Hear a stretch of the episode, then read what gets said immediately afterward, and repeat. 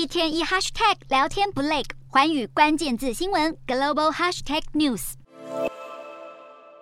美股二十号震荡后小幅收高，虽然回吐，盘中涨幅仍然终止连续四个交易日的跌势。道琼指数中场收红九十二点，标普五百指数小涨百分之零点一，纳指几乎持平，费半独黑。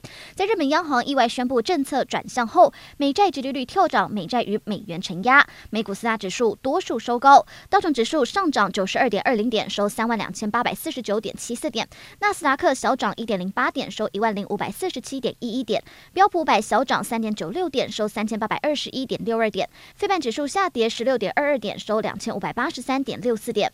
欧洲股市方面，由于美国联准会和欧洲央行上周再次调升贷款利率，并警告还会继续升息，欧洲股市今天收盘走势分歧。欧洲三大股市多数收跌，英国股市小涨九点三一点，收七千三百七十点六二点。德国股市下挫五十八点二一点，收一万三千八百八十四点六六点。法国股市下跌二十二点八六点，收六千四百五十点四三点。以上就今天的欧美股动态。